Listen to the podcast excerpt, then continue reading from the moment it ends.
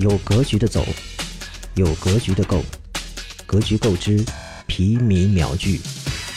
与过去的银行不同啊，比特币交易或者说加密货币的交易还存在着匿名性。当然啊，现在这个匿名性已经有部分崩塌了。随着 KYC 和 AML 就是反洗钱的这种推进，多个国家的交易所和提现啊，呃，都已经开始了实现实名制。所以啊，很大一部分后来的交易者其实已经不具备真正意义上的匿名了。刚才你听到的是格局购之皮米秒聚，想要更多干货，欢迎在你现在收听的平台订阅正在免费的格局购正式版。